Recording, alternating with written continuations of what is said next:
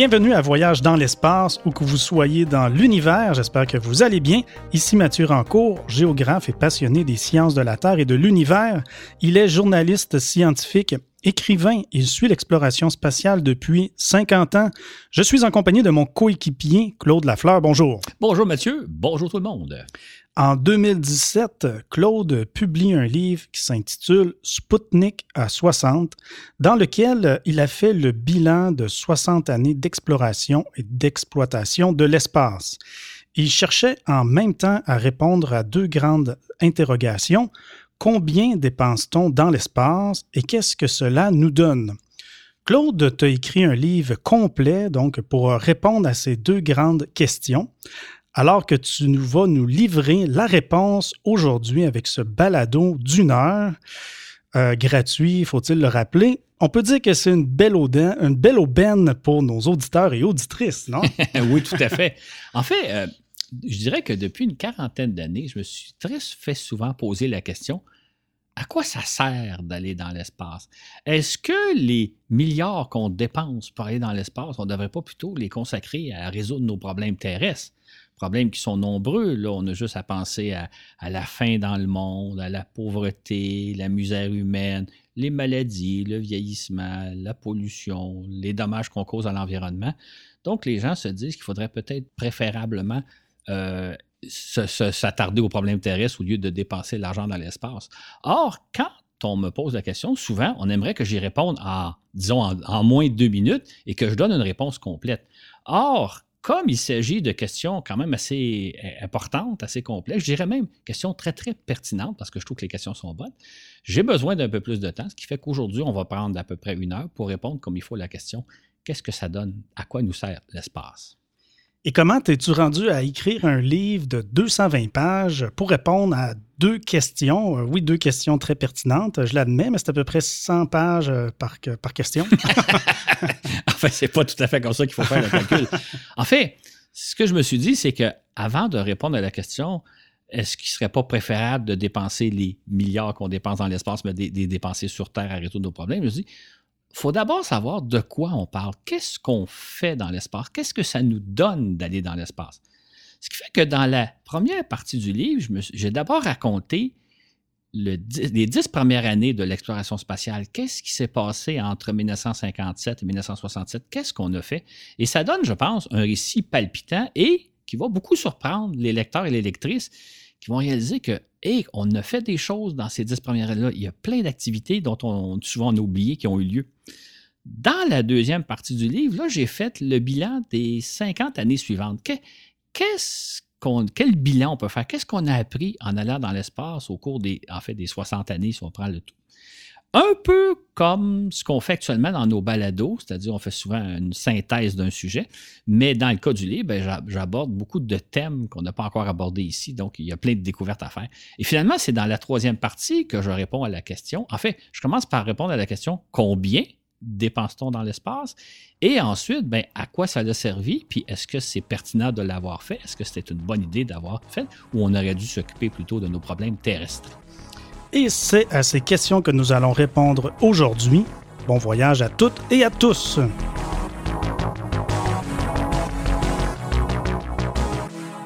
Nous voudrions remercier nos patrons Franck Yvonnet, Bastien, André Houle, Julien Borias, Michel Rancourt et Sébastien André, qui ont été les tout premiers de la première heure à s'inscrire sur notre page Patreon.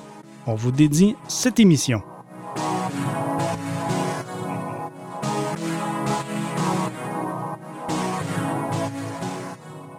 On rapporte généralement qu'on dépense des milliards dans l'espace. Est-ce une bonne approximation euh, qui reflète assez justement la réalité ou pas du tout?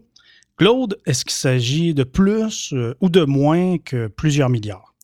En fait, disons que c'est une approximation qui convient quand on pose la question euh, à quoi servent les, milliards qu'on dépense dans l'espace. Mais comme on va voir tantôt, la, vraie réponse, ce serait plutôt qu'on dépense quelque chose comme entre 100 et 150 milliards à chaque année en activité spatiale. Mais avant d'aller plus loin, je voudrais peut-être corriger une espèce d'erreur de perception que véhicule cette question-là. quand on dit qu'on dépense des milliards dans l'espace, ben c'est pas, c'est faux. C'est-à-dire qu'on ne dépense pas un seul sou dans l'espace. On dépense des milliards ou, des, ou une centaine de milliards de, dollars ou d'euros en salaire versé à des centaines de milliers de personnes qui travaillent dans le domaine spatial. Que ce soit les techniciens qui fabriquent les composantes, les systèmes spatiaux, satellites, fusées, équipements au sol, que ce soit les ingénieurs qui les conçoivent et qui opèrent ces systèmes-là, que ce soit des scientifiques qui recueillent les données satellitaires et qui les analysent, les exploitent, ou encore des entreprises privées qui se servent du spatial dans des activités pratiques et lucratives. On peut penser entre autres aux communications ou à l'observation de la Terre. Donc, les milliards qu'on dépense dans le domaine spatial sont dépensés sur Terre en activités euh, qui sont comme utiles, comme on va le voir dans quelques instants, mais il n'y a pas un sou qui est dépensé dans l'espace. Est-ce qu'il ne serait pas plus judicieux de consacrer cette centaine de milliards à des activités plus terre à terre, plus utiles euh, pour résoudre nos problèmes terrestres? C'est une très bonne question et à laquelle je me suis réellement posé, c'est-à-dire, effectivement, est-ce que c'est utile, mais avant de répondre à cette question-là, il faudrait savoir à quoi ça sert, à quoi ça sert ces milliards-là qu'on consacre au spatial. Mais juste avant d'aller peut-être un peu plus loin, avant de savoir est-ce que c'est utile ou pas, réglons la question combien dépense-t-on chaque année en activité spatiale? Plus précisément, est-ce qu'on possède les chiffres qui nous permettent de répondre à cette question? Euh, sait-on combien on dépense sur Terre pour nos activités dans l'espace? Malheureusement, on n'a pas tous les chiffres qui nous permettraient d'arriver à un total précis. Par contre, comme on va le voir, on a suffisamment de données pour se faire une bonne idée de ce que c'est. Euh, on peut dire, par exemple, qu'on sait combien un certain nombre de gouvernements consacrent aux activités spatiales, que ce soit les Américains, les pays d'Europe, le Japon, le Canada, l'Inde. Par contre, on ignore combien les Russes et les Chinois consacrent en activités spatiales chaque année. Or, comme on sait, ce sont deux joueurs majeurs, fait qu'on ne peut pas les négliger, mais malheureusement, on n'a pas les données en ce qui les concerne. C'est ainsi qu'on sait que le budget de la NASA s'élève à 20 milliards de dollars américains, auxquels il faut ajouter les dépenses spatiales du département de la Défense, qui avoisinent les 30 milliards. On peut donc considérer que les Américains allouent 50 milliards de dollars chaque année à leurs activités spatiales, civiles et militaires. On peut aussi ajouter que les Américains, c'est en quelque sorte le gros joueur du domaine spatial, c'est-à-dire ceux qui dépensent le plus dans ce domaine-là et de loin. En ce qui concerne euh, les Russes, ce qu'on sait, c'est que l'agence spatiale russe Roscosmos dépense à peu près 3 milliards de dollars par année, son budget de 3 milliards, auquel il faut ajouter les dépenses militaires qui sont sûrement plus élevées. On pourrait dire, sans crainte de se tromper, que probablement que les Russes consacrent quelque chose comme 8 milliards de dollars à leurs activités spatiales chaque année.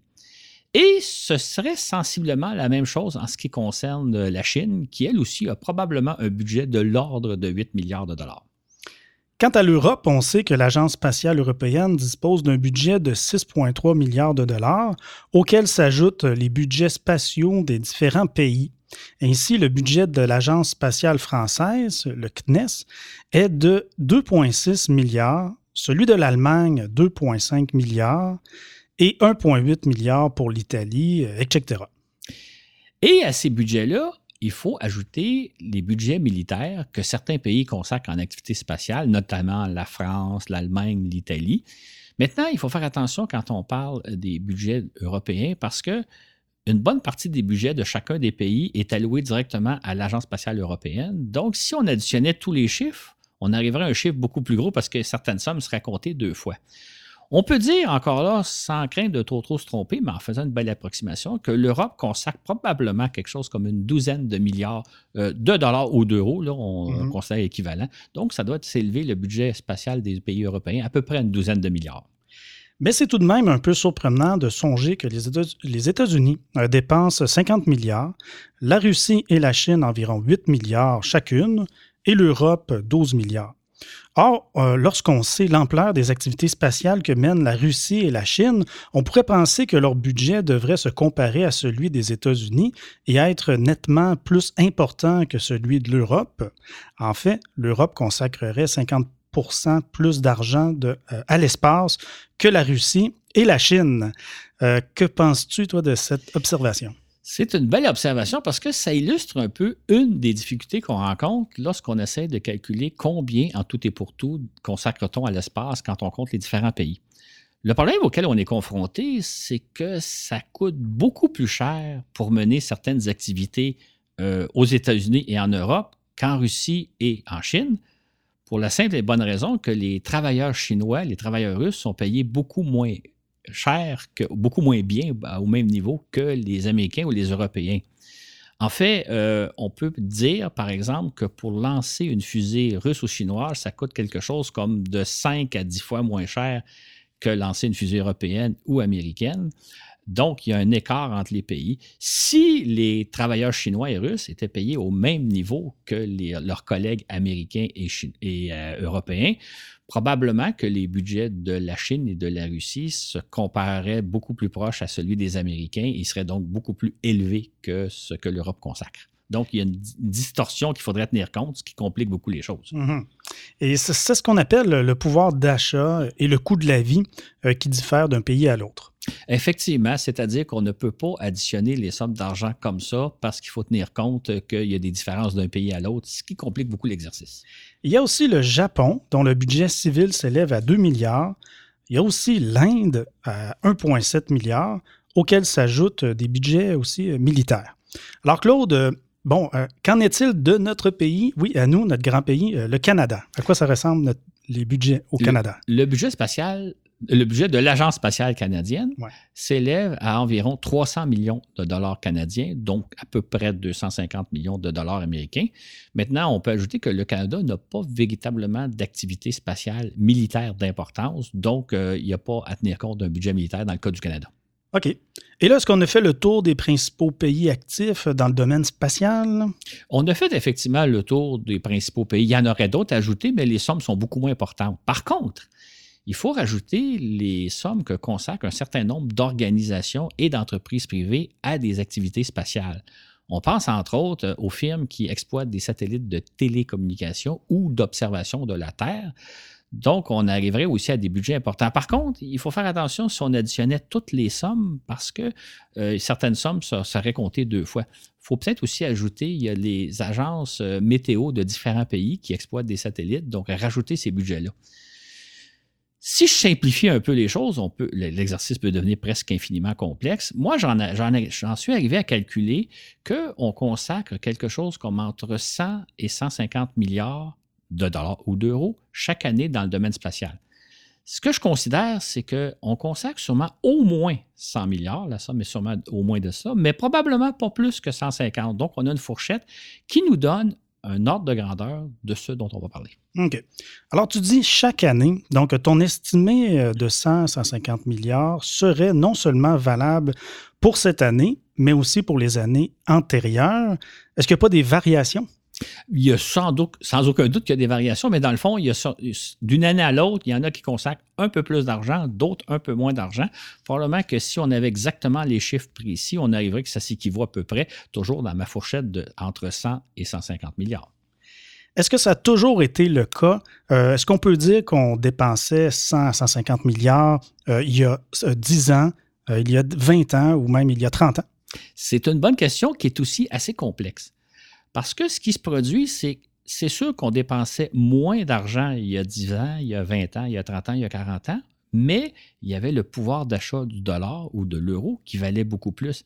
C'est-à-dire qu'avec un même dollar, on pouvait acheter beaucoup plus de, plus de choses il y a 10 ans qu'aujourd'hui, et encore davantage il y a 20 ans, et encore, encore davantage il y a, il y a 40 ans. Donc, il y a ce qu'on appelle le fameux facteur de l'inflation.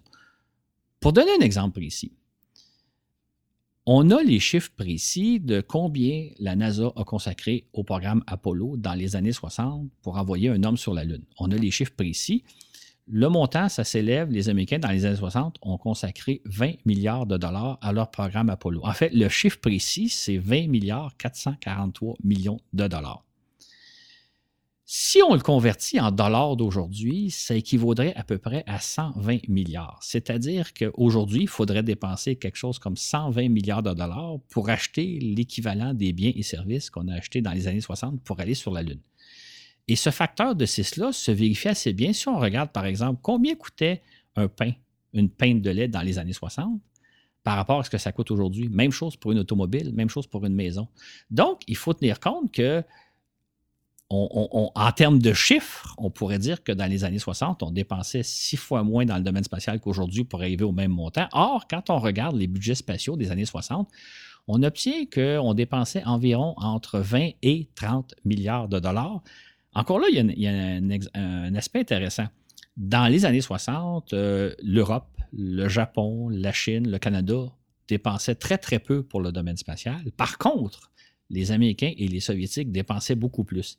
Ce qui fait qu'on arrive dans les années 60 à des dépenses de l'ordre de 20 à 30 milliards, ce qui équivaut à notre 100-150 milliards.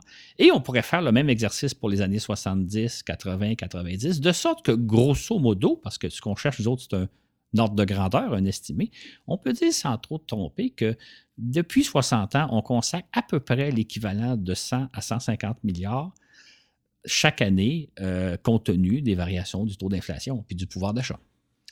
Hmm, très intéressant, mais on voit que c'est là un exercice périlleux et approximatif, euh, mais qui avant tout euh, a pour but de nous donner une assez juste idée des sommes qu'on consacre à l'espace depuis 60 ans.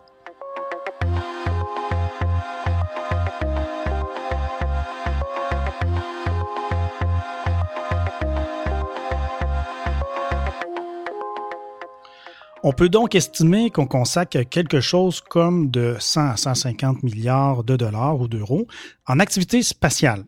La question qui se pose alors est à quelle fin, pourquoi dépense-t-on concrètement une centaine de milliards?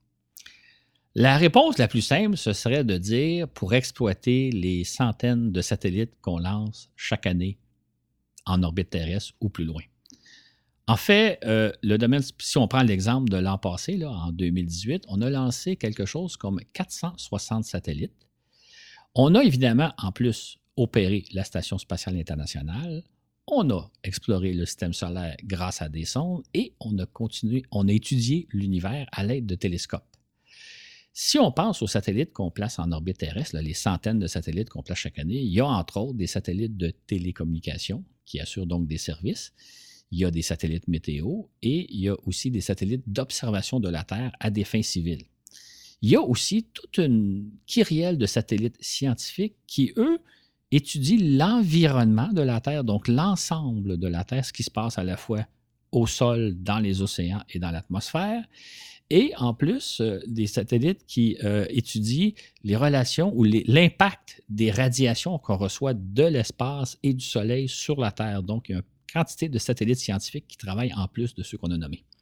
Et à tout cela s'ajoutent les satellites militaires d'observation de la Terre, de télécommunications hautement sécurisés, de navigation, le fameux système GPS, euh, dont nous avons parlé d'ailleurs dans le balado Satellite militaire, la face cachée et surprenante du spatial. On vous invite euh, à l'écouter. Euh, ce balado et complète très bien notre exposé d'aujourd'hui.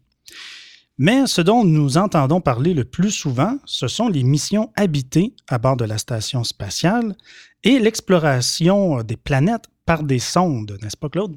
Effectivement, c'est les deux grands volets de l'activité spatiale dont on parle le plus souvent, y compris ici dans nos balados. Maintenant, ce qu'il faut savoir, c'est qu'entre autres, le volet euh, des, des, vols habités, la, section des vols habités, c'est comprend non seulement l'opération de la Station spatiale internationale, mais également la préparation d'éventuelles missions sur la Lune et vers Mars, comme on en a d'ailleurs parlé dans notre balado précédent, là, euh, la Lune. Donc, et c'est le volet, le volet habité, qui coûte le plus cher, en fait, qui accapare une bonne partie des budgets de la NASA et de Roscosmos, l'agence spatiale russe. Mm-hmm.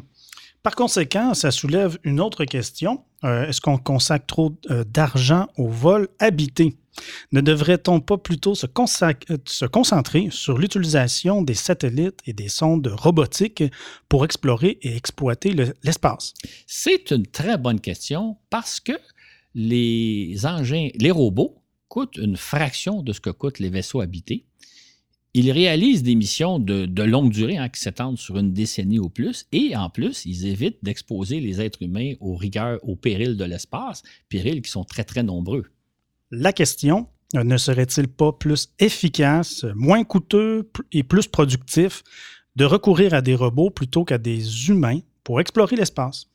D'un point de vue strictement comptable, oui, c'est beaucoup plus, euh, beaucoup moins coûteux et beaucoup plus productif d'utiliser des robots plutôt que d'envoyer des humains dans l'espace. Mais par contre, euh, les, humains, donc les astronautes qu'on envoie dans l'espace, occupent une place très particulière pour nous. Je dirais, d'un point de vue humain, d'un point de vue émotif, qu'il euh, n'y a rien qui remplace les humains, c'est-à-dire qu'on n'est pas des robots. Fait quand on envoie des hommes et des femmes dans l'espace, on se projette avec eux. En fait, les astronautes, ce sont des gens qu'on admire tous, ce sont des modèles, c'est des gens qui font notre fierté. D'ailleurs, quand on envoie des astronautes dans l'espace, ça soulève beaucoup d'intérêt. On l'a vu d'ailleurs ici au Québec. Euh, au mois de décembre, on a lancé euh, un astronaute québécois, David Saint-Jean, qui est allé mhm. passer euh, six mois, qui, est actuellement dans la station spatiale jusqu'au mois de juin. Et donc, on en a évidemment beaucoup parlé au moment de son lancement. On suit la mission, ça soulève un enthousiasme. C'était la même chose il y a deux ans lorsque l'astronaute français Thomas Pesquet est allé passer six mois dans la station spatiale. Là aussi, on en a beaucoup parlé, nos, amis français en ont beaucoup entendu parler. Et c'est la même chose lorsqu'on lance des astronautes belges, suisses, allemands, italiens. Euh, on porte une attention très particulière. Or, aucun robot, si, si merveilleux soit-il, si extraordinaire soit-il sa mission, aucun robot ne soulèvera autant d'intérêt que la présence d'un homme ou d'une femme dans l'espace. On a d'ailleurs qu'à penser à la conquête de la Lune. Et oui. C'est un très bon exemple parce que euh, on a tous oublié les sondes qui, pour la première fois, ont exploré la surface de la Lune. Par contre, évidemment, tout le monde a entendu parler des premiers pas de Neil Armstrong. Euh, ceux qui l'ont vécu gardent un souvenir mémorable, les autres n'ont entendu parler, alors que les, fameux robots qui ont exploré la Lune, on ne le sait plus. Si j'avais à résumer l'impact des vols habités, je dirais à peu près ceci. Dans, quelques siècles, on va avoir oublié à peu près tout de notre époque. On ne se souviendra plus de ce qui s'est passé dans les années 1900 euh, ou les années 2000. Probablement que tout ce dont on va se rappeler, c'était que c'était l'époque où les hommes et les femmes ont commencé à voyager dans l'espace. Tout le reste, on l'a oublié. Pourtant, Claude, les sondes spatiales ont réalisé quelque chose de remarquable elles nous ont fait visiter les planètes euh, du système solaire, n'est-ce pas? Les sondes, quand même, on en parle pas mal. Ils soulèvent quand même euh, pas mal d'intérêt. Si on pense, par exemple, quand la sonde InSide s'est posée sur Mars au mois de novembre, on a un peu tous suivi la, mission. Même chose, euh, la, sonde chinoise Shang I4 qui s'est posée sur la face cachée de la Lune. On en a parlé. je dirais qu'effectivement, nous vivons une période unique dans l'histoire de l'humanité celle où euh, on a été pour la première fois explorer la surface de la Lune, la surface de Mars, celle aussi où on est allé survoler toutes les planètes du système solaire, y compris Pluton récemment, en 2015. Et maintenant, on est, on est en train aussi de découvrir les petits astres du système solaire, que ce soit les comètes, les astéroïdes ou les planétésimales, comme Ultima Thule dont on a parlé récemment. Donc, les sondes nous, nous, nous amènent à faire des découvertes extraordinaires et c'est à notre époque. On pourrait rajouter à ça les télescopes spatiaux qui nous font découvrir l'univers comme jamais auparavant. on pense à Hubble, mais on peut penser aussi aux télescopes qui sont en train de repérer des planètes lointaines sur lesquelles, espérons, un jour, on découvrira une planète sur laquelle il y a de la vie. On vit donc à une époque extraordinaire et probablement que dans quelques siècles, on aura oublié que c'est des robots qui ont fait ça, mais on va dire, OK, ça c'était l'époque où on envoyait les premiers hommes et les premières femmes dans l'espace et où on commençait à explorer notre petit coin d'univers, le système solaire, et étudier l'ensemble de l'univers. On vit donc à une époque quand même remarquable, même si un jour, on va avoir probablement tout oublié que c'était des robots qui ont fait ça. Par contre, si on imagine les sommes importantes qui ont été dépensées depuis 60 ans pour envoyer des humains dans l'espace et pour explorer le système solaire et l'univers, a-t-on idée de combien tout cela nous a coûté? C'est une bonne question, c'est-à-dire que ça serait un peu difficile d'établir un chiffre, mais on pourrait dire, si on y allait à, une approximation très grande, que ça a coûté plusieurs centaines de milliards de dollars. Je poserais pour les besoins de la conversation que probablement que l'envoi d'humains dans l'espace, l'exploration du système solaire par des sondes et l'étude de l'univers grâce à des télescopes spatiaux coûtent probablement quelque chose comme 10 milliards de dollars par année. Sur 60 ans, ça voudrait dire que ces trois aspects-là de l'exploration de l'espace nous auraient coûté quelque chose comme 600 milliards. C'est peut-être plus, c'est peut-être moins, mais c'est probablement dans ces ordres-là. Ça nous donne une idée de quoi on parle. Un grand questionnement ici. on peut se demander si l'exploration de l'espace vaut véritablement les 600 milliards qu'elle nous a coûté alors qu'il y a tant de problèmes à résoudre sur Terre. C'est une bonne question, mais avant d'y répondre, il, faudra, il faut aborder l'autre volet de l'exploration de l'espace, c'est-à-dire les satellites qu'on place en orbite autour de la Terre.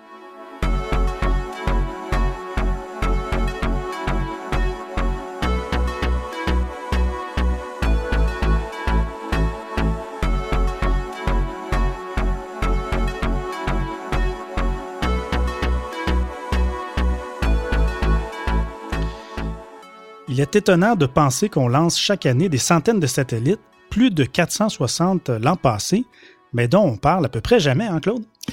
Absolument. On n'en parle pas parce que, dans le fond, la très grande majorité de ces, satellites-là réalisent des opérations de routine euh, au sujet duquel il n'y a pas grand-chose à dire, sinon quand il arrive un pépin. Par contre, euh, les satellites jouent des rôles vraiment importants dans notre quotidien, c'est-à-dire que tous les jours, on s'en sert, même quand on s'en rend pas compte. Et si jamais tous ces satellites-là devaient cesser de fonctionner en même temps, notre quotidien serait bouleversé. Comme tu l'as mentionné plus tôt, ils remplissent des fonctions pratiques, euh, comme assurer les communications partout à travers le globe. il y a, euh, dis-tu, quelques 200 satellites de communication à l'œuvre alors, pourquoi autant de satellites de communication? Ce qu'on a oublié aujourd'hui ou ce qu'on ne réalise pas, c'est que si on retournait 50, 60 ans en arrière, on découvrirait que les communications à grande distance étaient très difficiles, c'est-à-dire que, ou même voire impossibles. C'est-à-dire que, par exemple, les communications entre deux continents étaient très difficiles, puis même parfois à l'intérieur d'un même continent, quand on fait communication d'un bout à l'autre du continent. Or, aujourd'hui, on ne s'en rend pas compte, mais on peut communiquer avec n'importe qui, n'importe où sur Terre instantanément, sans même s'en rendre compte. Et c'est grâce aux satellites, aux centaines de satellites de communication qui sont à l'œuvre à tous les jours. Les satellites de communication ont surtout révolutionné notre vision du monde du fait qu'on sait à présent tout ce qui se passe en temps réel, même dans les coins les plus reculés du globe. On peut dire qu'ils ont transformé notre planète en un village global cette capacité de tout voir en temps réel a généré de profonds changements de société. Aurais-tu un exemple pour nous à ce sujet? Absolument. En fait, on n'imagine pas à quel point ça a transformé notre quotidien. Juste donner un exemple. Euh, aujourd'hui, les, les, dictateurs ou les forces de répression ne peuvent plus agir à leur guise comme elles le faisaient avant, de peur que ce qu'elles font se retrouve affiché, euh, télédiffusé sur tous les télés du monde entier. C'est la même chose au niveau de aujourd'hui, on voit tout ce qui se passe sur la planète, donc euh, tous les catastrophes, tremblements de terre, ouragans, euh, feux de forêt, etc. On les voit directement sur notre télévision, comme d'ailleurs euh, des matchs sportifs. on n'imagine pas, là, mais beaucoup de matchs sportifs qu'on regarde viennent de l'autre bout du monde. C'est donc dire que les satellites de communication ont profondément changé notre vision du monde ces dernières décennies, sans même qu'on s'en rende compte. Quelque chose qu'il ne faudrait pas oublier, c'est très récent la révolution des satellites de communication. Absolument. C'est-à-dire que si on. Dans, les années 60, période que j'ai connue, mhm. lorsqu'on a commencé à transmettre des émissions qui nous provenaient euh, de l'autre bout du monde, de, l'autre continent, on affichait au bas de l'écran Live from Satellite, donc transmission en direct par satellite parce que c'était un prodige. C'était de dire, hey, j'écoute quelque chose. Moi, je suis ici à Montréal, je vois un programme qui vient directement de Paris ou même du Japon et je vois ça en direct. Et c'était un produit technologique. Aujourd'hui, évidemment, c'est rendu tellement banal qu'on ne l'affiche plus, mais il ne faut pas perdre de vue que bon nombre de, matchs sportifs qu'on voit à la télé sont transmis par satellite, de même que beaucoup de reportages qu'on voit à la télé. Donc, on, a accès à un produit technologique alors qu'on s'en rend même plus compte. Les satellites de communication ont également révolutionné notre façon de regarder la télé, puisqu'ils assurent la diffusion de centaines de chaînes de télé directement dans nos foyers, les fameuses petites soucoupes euh, qu'on voit installées sur les toits. C'est ce qu'on appelle euh, la télédiffusion directe par satellite. Si aujourd'hui on a accès à des centaines de chaînes de télé qui proviennent de partout, euh, c'est grâce aux satellites de télécommunication. Et c'est la même chose pour les entreprises, de même que pour nous. Lorsque nous voyageons, alors pourquoi donc euh, lorsque nous voyageons? Parce que je veux peut-être ouvrir une parenthèse. Mhm. Moi, j'ai connu l'époque, là, les gens vont dire il était vraiment mieux, où on avait quatre chaînes de télé, alors Oh. qu'aujourd'hui, on en a des centaines grâce aux satellites. En ce qui concerne les entreprises, euh, il faut savoir qu'aujourd'hui, les entreprises communiquent constamment entre elles partout à travers le monde grâce aux satellites de télécommunications. Et c'est le cas, entre autres, particulièrement des banques. Et c'est pourquoi, quand on va en voyage, on peut aujourd'hui avoir accès, peu importe où on se trouve à l'étranger, avoir accès à notre compte de banque, pouvoir utiliser notre carte de crédit ou notre carte de débit. C'est parce que tous les réseaux de banque sont branchés entre elles grâce aux satellites. Or, euh, si on recule, je pense d'une vingtaine d'années, c'était pas possible. On ne pouvait pas avoir accès à notre argent. Il fallait partir avec l'argent dès le départ. Alors qu'aujourd'hui, qu'on soit chez soi ou qu'on soit à l'autre bout du monde, il n'y a pas de différence. Et ça, c'est grâce aux satellites de communication. Et c'est pourquoi je disais tantôt, si les satellites de communication devaient tomber en panne d'un seul coup, notre quotidien serait bouleversé parce qu'il y a plein de services qui nous rendent dont on n'a même pas conscience. Mhm. Voilà pourquoi on peut affirmer que si d'un coup on stoppait tous les services rendus par satellite, on aurait l'impression de retomber dans les années 60. Euh, parenthèse comme ça, Claude, euh, t'aimerais pas ça revenir dans les années 60? C'est une très bonne question. Pas Absolument pas. Ah, Absolument pas. Non, non, quand je regarde les produits auxquels, là, euh, on- on- écoutez, imaginez juste que vous êtes dans les années 60, vous n'avez plus d'ordinateur, plus de cellulaire. Comment feriez-vous pour vivre? Je sais. Comment faisait-on pour vivre à l'époque? Je ne le sais pas. Et on annonce maintenant une nouvelle ère, un nouveau service de communication. C'est dans le domaine des communications par satellite. De quoi s'agit-il au juste? Il y a euh, une douzaine d'entreprises qui sont en train d'installer actuellement des constellations de satellites, c'est-à-dire des dizaines, voire des centaines de petits satellites en orbite terrestre pour assurer les communications à haut débit via Internet, c'est-à-dire le service Internet à haute vitesse. Euh, quand on vit dans une grande ville comme nous ici à Montréal, on s'en rend pas compte, mais il faut pas s'éloigner beaucoup dans les régions pour euh, ne pas avoir Internet à haute vitesse. Or, d'ici quelques années, on va vraiment disposer d'Internet haute vitesse, de, de connexion Internet haute vitesse, peu importe où on se trouve à travers le monde, même dans les régions les plus reculées. L'Internet haut débit partout dans le monde, à condition bien sûr que la vitesse soit au rendez-vous. On peut dire euh, qu'une véritable petite révolution s'en vient.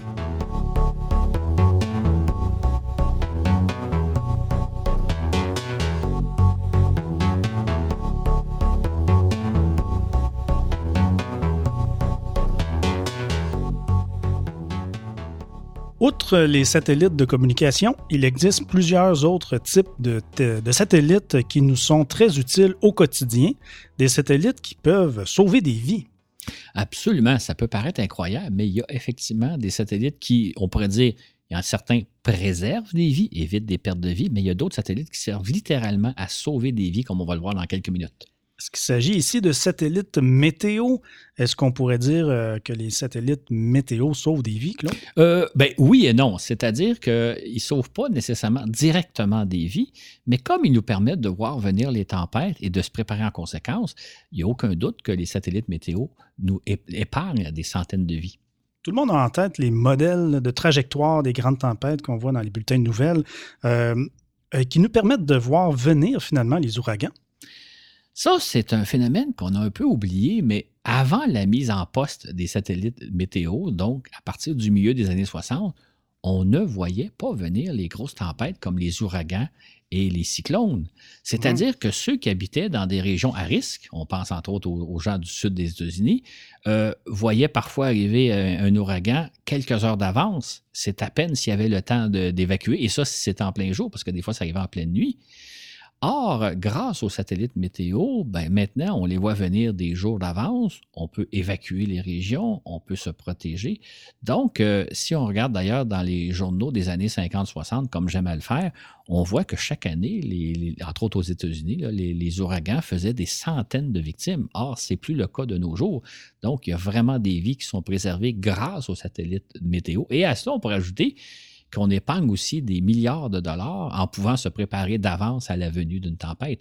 Euh, J'ajouterais en dernier que non seulement il y a ceux qui habitent le long des régions côtières, mais les marins, les pêcheurs aussi étaient dans les années 60 victimes d'ouragans qui ne voyaient pas venir, alors qu'aujourd'hui, évidemment, quand on voit venir la tempête, on reste hacké.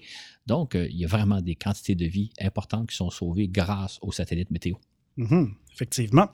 Également, c'est grâce aux satellites météo que chaque soir, on voit les cartes météo, de notre région. D'autres satellites étudient la Terre dans son ensemble, surveillant notamment les effets du réchauffement de la planète. C'est bien ça? En effet, il y a, comme je l'ai mentionné un peu plus tôt, il y a comme toute une kyrielle de satellites scientifiques qui étudient l'ensemble de la Terre. Euh, par exemple, mesure la température des sols, la température de l'atmosphère, la température des océans, mesure l'élévation des océans euh, et, évalue donc une quantité de facteurs, y compris l'effet du Soleil sur la Terre ou l'effet des radiations cosmiques. Donc, ces, satellites-là nous permettent de voir l'ensemble de ce qui se passe sur Terre et c'est entre autres eux qui nous montrent année après année qu'il y a véritablement un réchauffement de la planète. Parce que des fois, d'un point de vue local, dépendamment où on se trouve, on peut penser que oh, on connaît une année plutôt froide, donc il n'y a peut-être pas réchauffement de la planète, alors que ces satellites-là qui, observent la Terre globalement sont en mesure de nous dire non, non, non, la température augmente d'une année à l'autre. Et c'est pour ça que la NASA, d'ailleurs, récemment a publié un communiqué en disant l'année 2018 était l'année la plus chaude qu'on a jamais observée et qui était plus chaude que l'année 2017, qui était plus chaude que 2016, etc. Il y a véritablement un réchauffement de la planète et c'est grâce aux satellites qu'on observe le phénomène. Des satellites surveillent également la couche d'ozone euh, euh, euh, qu'on était en train de dégrader dans les années 70 à cause des fameux CFC, qu'on utilisait abondamment dans nos réfrigérateurs et dans des canettes aussi d'aérosol. C'est bien ça? Ça, c'est un épisode intéressant qu'on a un peu oublié aujourd'hui, mais c'est à la fin des années 70 que justement certains satellites spécialisés nous ont montré que la couche d'ozone, qui se situe à peu près à 50 km d'altitude, était en train de s'amincir, et particulièrement au pôle sud, d'où il y avait le fameux, fameux trou dans la couche d'ozone qui était au-dessus du pôle sud. Or, parce que les satellites ont, sonné l'alarme, dans les années 90, on a pris donc des précautions. On a banni les fameux CFC de nos réfrigérateurs et de nos canettes, et de sorte que la couche d'ozone s'est euh, reconstruite. Et aujourd'hui, les, mêmes d'autres satellites scientifiques nous montrent que la couche d'ozone s'est à peu près rétablie.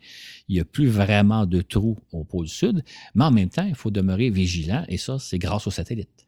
Une autre gamme de satellites qui remplit des fonctions vitales, ce sont les satellites de télédétection. De quoi s'agit-il ici?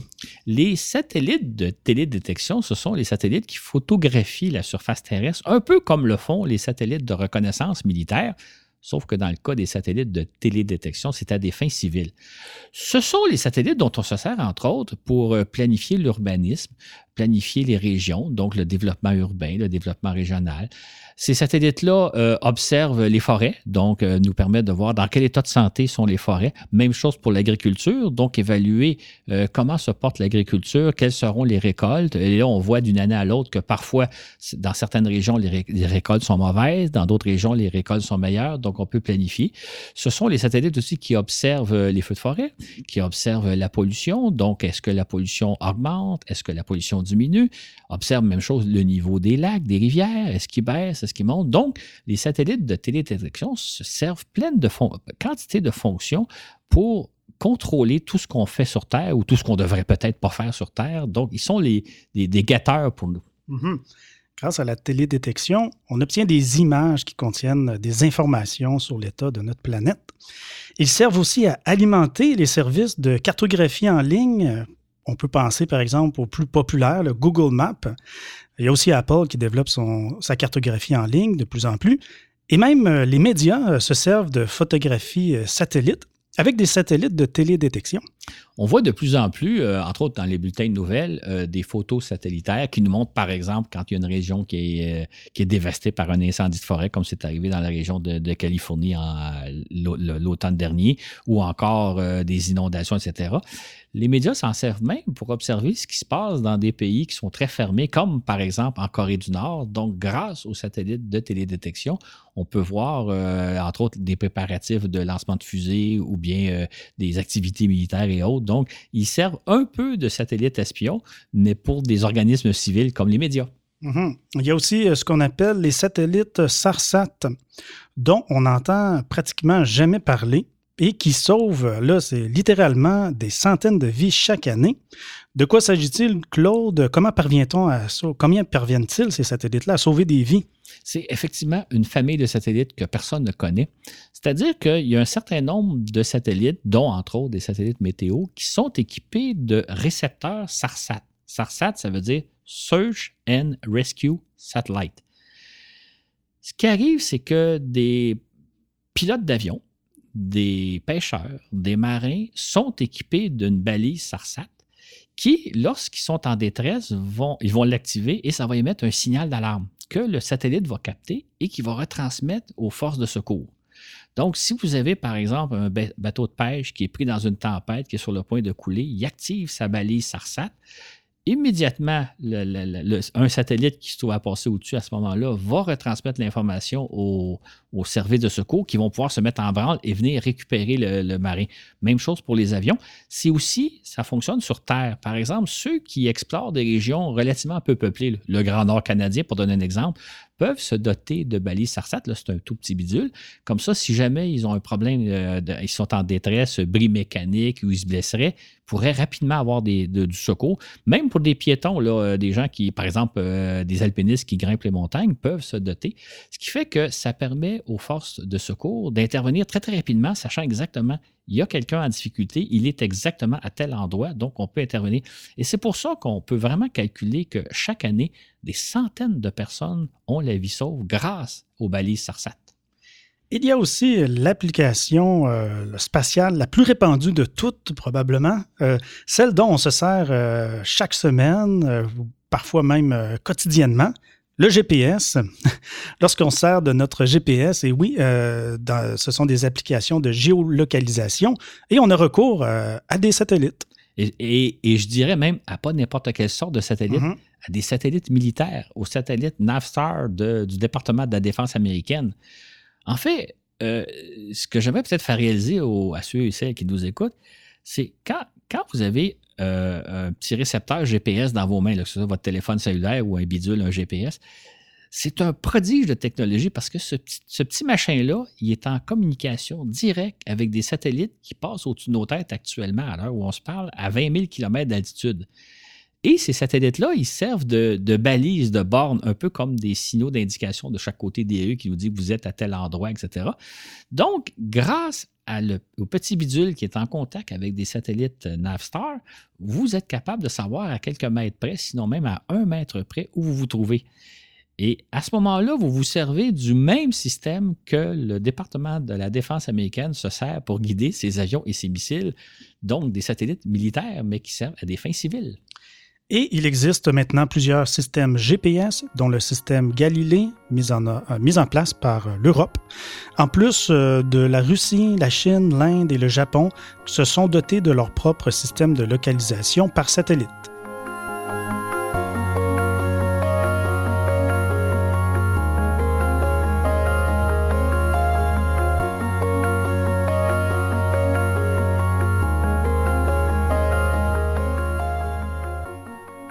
Évidemment, dès le début du balado, on doutait bien qu'à la question vaut-il vraiment la peine de dépenser des milliards dans l'espace Claude, tu allais répondre par euh, d'une façon positive. Oui, bien sûr.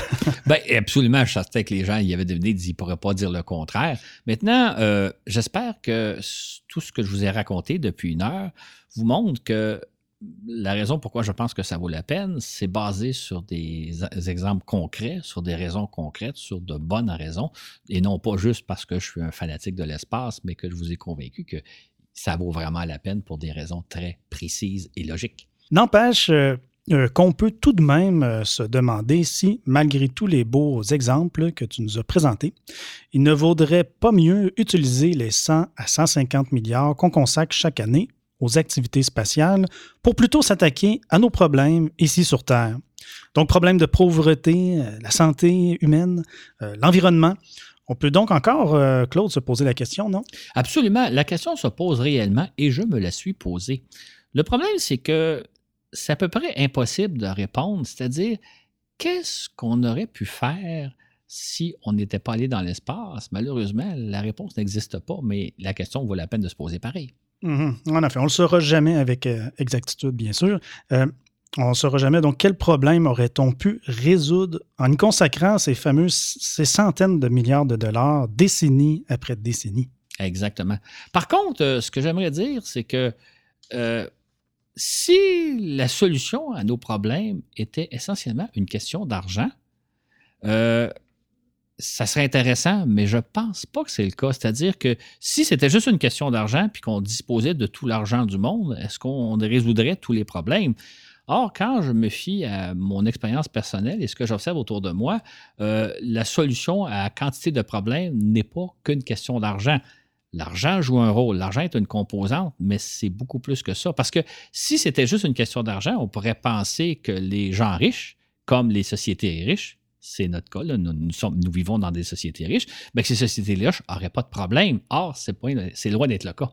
Et ça, c'est un autre débat euh, qui sort un peu de notre série de balados.